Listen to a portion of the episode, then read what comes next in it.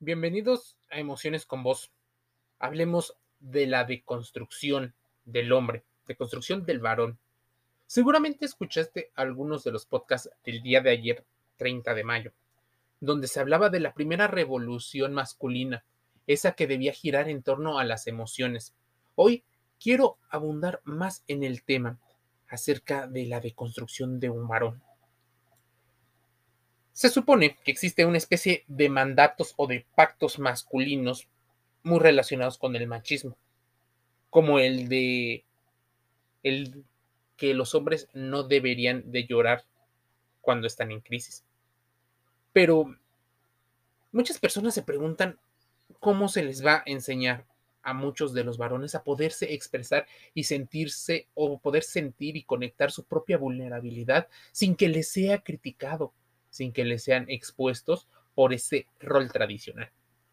Ser duro, fuerte, autoritario, productivo, seguro y sobre todo heterosexual son parte de los mandatos de una masculinidad hegemónica tradicional debido a los constructos sociales. Muchos de esos constructos sociales están altamente identificados con la biología. Si recurriéramos, por ejemplo, a un glosario feminista como de libro de cabecera, la palabra de construcción del macho es una especie de transición fulminante en la esfera de la academia a la calle. Hasta en el mundo del marketing se hizo este, esta gran revolución porque hizo eco en este cambio cultural. El relato hegemónico que se supone existe por parte de una comunidad patriarcal, debería de tener también cierta reflexión. ¿Y cuál debería de ser esta reflexión? El patriarcado, si es que existe como tal, estaría guiado por la élite económica, militar, religiosa, y de otras esferas por parte de unos cuantos varones. Sí, los dueños de los bancos, los dueños de las empresas, carreteras, pozos petroleros y medios de comunicación, entre otras situaciones, pudieran ser aquellos que favorecen ciertos perfiles y a partir de los intereses económicos premian o no ciertas narrativas Incluso te pudieran hacer creer que tú estás de acuerdo con las narrativas que ellos tienen para mantener a sus propias empresas. Pero reconectar con los sentimientos y las emociones y su relación con la economía es algo que no hemos explorado. Dejar de actuar un personaje en vez de ser uno mismo son algunas de las máximas que manejan diversos líderes. Por ejemplo, te voy a hablar de Fernando Douches. Él es líder de un movimiento que se llama New Macho. Aún como producto de la eh, oportunidad comercial, esta iniciativa demuestra los alcances de una demanda social en ascenso. Revisar las prácticas y los comportamientos, incluso los valores que se les ha impuesto culturalmente a los hombres el relato hegemónico en que se les dice a los hombres que deben ser implica que pueden ser incluso duros para ellos mismos a la hora de demostrar los sentimientos. Y le dicen a todo mundo, ya no solo a los hombres, sino también a las mujeres, que ver expresarse emocionalmente a un hombre podría ser un símbolo de debilidad, de poca mm, proveeduría económica de que tal vez no sea el más masculino o la mejor opción debido también a sus propios intereses. Imagínate, y te voy a poner solo uno de los muchos ejemplos que pueden ocurrir. Si tú eres una persona que no asumes, pero que tus comportamientos tienden a ser un tanto sumisos, un tanto de dependencia, ver a un varón que es muy parecido a ti puede que no te llame mucho la atención si eres también una mujer heterosexual. Así no habría tantos eh, premios para el hombre deconstruido.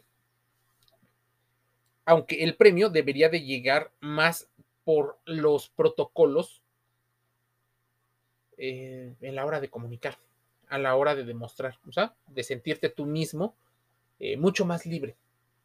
El protocolo para deconstruir al macho no es, no es, no tiene una especie de manual o de libro, ni siquiera la autoayuda ha podido, porque deconstruirlo paso a paso, una generaría mucha polémica.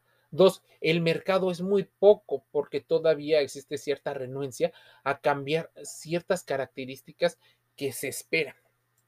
Es más, la palabra macho, como si fuera un animal eh, no racional como es el humano, dice que opera en una forma jerárquica de organizar el mundo que excede a las eh, personas concretas y puede ser encarnada por cualquier varón. La división del trabajo, tú sabes, generó un gran, una gran revolución en la cultura de la humanidad. Las mujeres se dedicaban a ciertas actividades en la época de piedra, en los primeros inicios de la humanidad, y la agricultura, la cacería, la protección, la guerra, fueron asociadas al varón. Así que se hacía eh, toda una parafernalia y todos unos rituales. Incluso la selección natural se fue privilegiando hombres de mayor estatura, de mayor corpulencia, y no necesariamente los hombres más inteligentes eran los que destacaban, sino los más hábiles y con las mejores actitudes, no las aptitudes. Hoy, buscando una parte más racional de nuestro inconsciente colectivo, detectar y cuestionar la estructura de desigualdades que privilegia a los hombres sobre las mujeres y a la heterosexualidad por sobre la diversidad sexual es un trabajo personal, pero también podría ser un trabajo colectivo en simultáneo. No puede ser un proceso impuesto desde el exterior, aunque vienen con presiones apoyadas por grupos en particular que han visto que la diversidad solo es un proceso más de apertura comercial, que les favorece comercialmente, tal vez que las eh, familias vivan discutiendo y no llegando a puntos de acuerdo, teniendo en cuenta que incluso la natalidad es importantísima desde el punto de vista económico. Tú te pensarás, ¿qué tiene que ver? Porque estoy interconectando algunas algunas ideas. La deconstrucción, así, con su palabra, gira en torno a muchos conceptos. ¿Qué pasa cuando un grupo interdisciplinario de académicos y profesionales se reúnen con el objetivo de reflexionar acerca sobre la masculinidad contemporánea? ¿Qué podrían decir que no se haya dicho ya en otros foros y canales? A ver, la condición interdisciplinaria de los grupos contribuye a que hubiera una, una, cierta dificultad en llegar a un consenso, pero también fue la fuente de una presión eh, en términos básicos usados por cada participante. Los grupos están claramente divididos entre los que buscan una transformación personal a través del proceso, ofreciendo sus propias vivencias sobre los conflictos clave de la masculinidad algunos pueden concluir diversas situaciones sobre los efectos que puede generar. En definición, una construcción particular de la personalidad en una época determinada de la historia es algo que debemos de evaluar. Es decir, se reconoce que esta estructura capta algo de lo que es la masculinidad hoy en día pero que ella no siempre ha sido ni tiene que ser así. Así que la masculinidad tradicional occidental gira en torno a las dinámicas de la sociedad. Pareciera que la masculinidad solo fuera un constructo social y no tuviera nada que ver con lo biológico, y esto es un error. Hay una interconexión entre estos conceptos. Pareciera que la masculinidad se reduce en el concepto propuesto a una búsqueda de poder y nada más, cosa que también es un error, porque si nos jerarquizamos y lo, y lo polarizamos a un hecho de solo son una especie de victimario perfecto, es como si hubiéramos creado una ideología extremista para poner a los hombres como los causantes de muchos de los problemas. Y tal vez sea más un tema de que son varios los victimarios, pero al principio fueron víctimas del propio sistema al cual no se le cuestiona, porque es difícil cuestionar las estructuras que sostienen los relatos. Imagínate irte a protestarle al dueño del banco que tiene la deuda externa de tu país. No, ¿verdad? No es tan fácil, porque evidentemente tiene la economía de tu país en sus manos y en su pluma, en su bolígrafo. Irle a protestar a los medios de comunicación con un mensaje de redes sociales es mucho más complicado de lo que parece. Es más, la definición de masculinidad tóxica tiene una connotación negativa. La masculinidad, dicen algunos, debe tener algunos rasgos positivos, porque si no, se crea una especie de odio hacia los hombres. Algunos de los participantes en varios de los foros eh, mencionan que se está teniendo una connotación negativa bastante difundida. Y pues no todas las personas son malas. ¿Dónde están las dimensiones estructurales, sociales, históricas, culturales de la masculinidad? Acerca de lo que nos cuestionamos, es importante saber cómo emocionalmente esto influye. Actualmente la palabra de construcción se relaciona mucho con el feminismo y la búsqueda de evidenciar estas prácticas mm, discriminatorias o machistas en la sociedad. Originalmente la deconstrucción era para los textos antiguos y ahora busca trasladar la cultura como texto, el cuerpo y la política. Pero, ¿qué pudiera ser a grandes rasgos la deconstrucción? De acuerdo a la Real Academia Española de la lengua. De construir significa deshacer analíticamente algo para darle una nueva estructura y puede ser aplicado en varios, por ejemplo, en varios asuntos como las nuevas masculinidades. Entonces, viene una parte de cuál es tu personalidad y cómo se forma tu personalidad, cuál es tu preferencia sexual contra tu identidad. Eso, esto de identidad y preferencia ya lo hemos tocado en emociones con vos. Por ejemplo, el filósofo Jacques Derrida, quien utilizó el término para comprender la relación entre un texto y su significado, asegura que la deconstrucción eh, puede tener ciertas ambigüedades, fallas, debilidades y contradicciones en cosas concretas, que es un discurso, una idea y también una hipótesis teórica, pero que está influyendo muchísimo en que algunas personas se comporten o no de cierta manera. Si se privilegian ciertas ideas por la época, puede que las personas que tengan una idea diferente a la que se esté difundiendo se sientan angustiados por no saber cómo reaccionar ahora.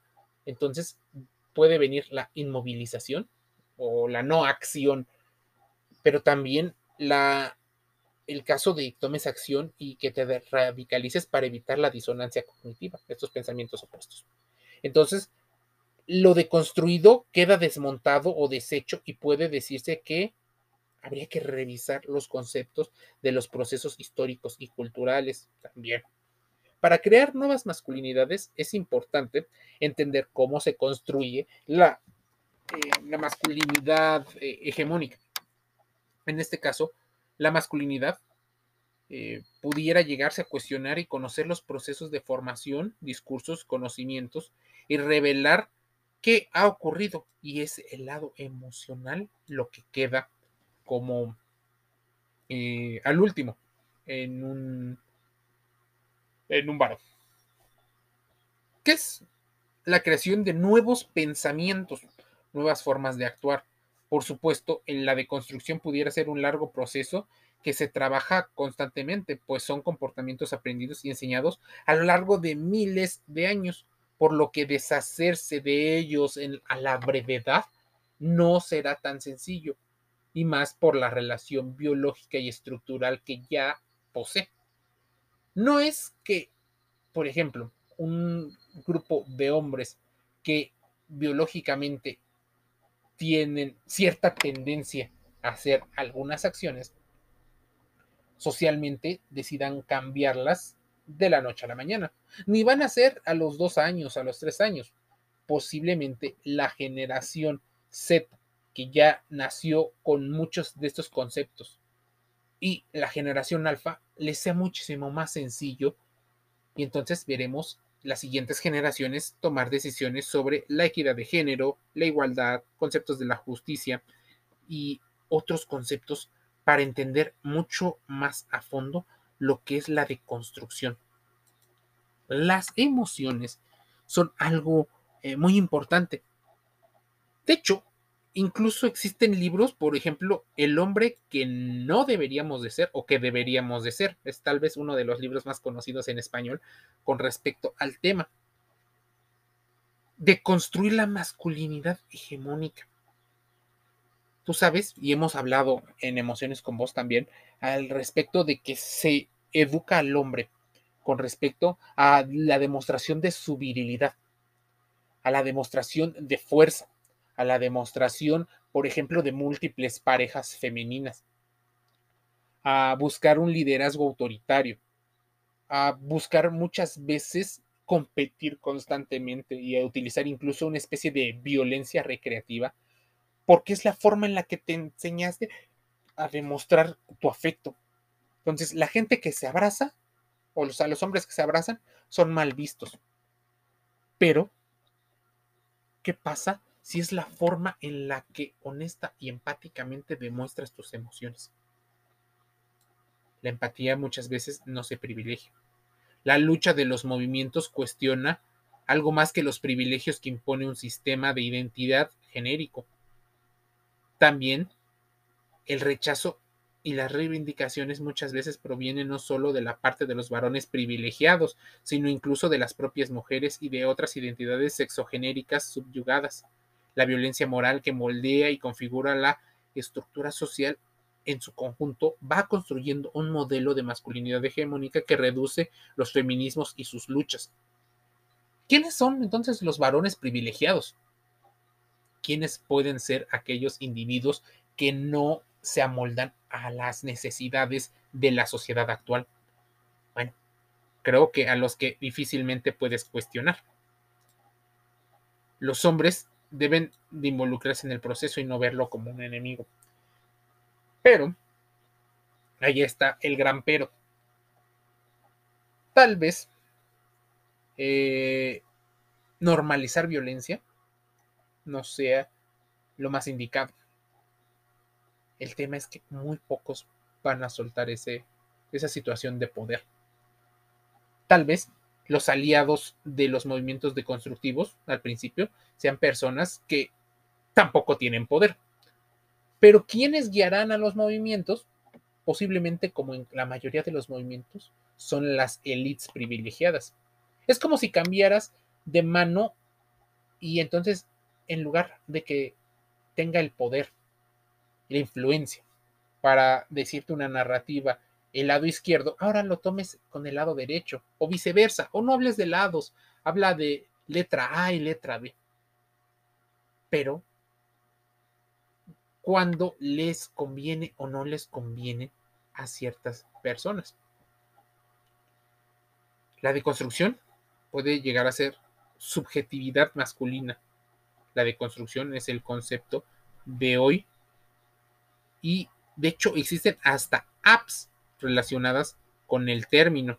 Eliminación de la violencia de género es un proceso que se debe de cuestionar no solo lo preestablecido por la sociedad, sino también deben interpretar el cambio interno de los hombres, algo vital, poder sentir, por ejemplo, ira, rabia y molestia y no demostrarlo a partir de la violencia. Imagínense, ¿cómo demuestras esta emoción? ¿Cómo puedes demostrar el cariño sin que te tachen, por ejemplo, de pertenecer a un colectivo determinado, en el cual tal vez ni siquiera te identificas.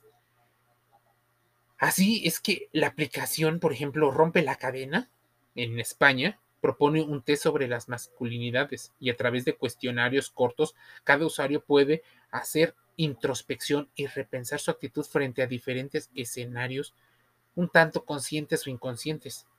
¿Escuchaste algún amigo decir que esa chica era una loca o histórica? Posiblemente sí.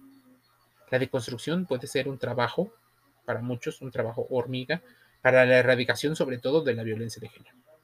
De estos eh, conceptos hablaremos posteriormente. Emociones con voz gratis en los podcasts más conocidos: Spotify, Google Podcasts, Amazon Music Audible, Deezer, Anchor FM, iHeartRadio y Apple Podcasts iTunes.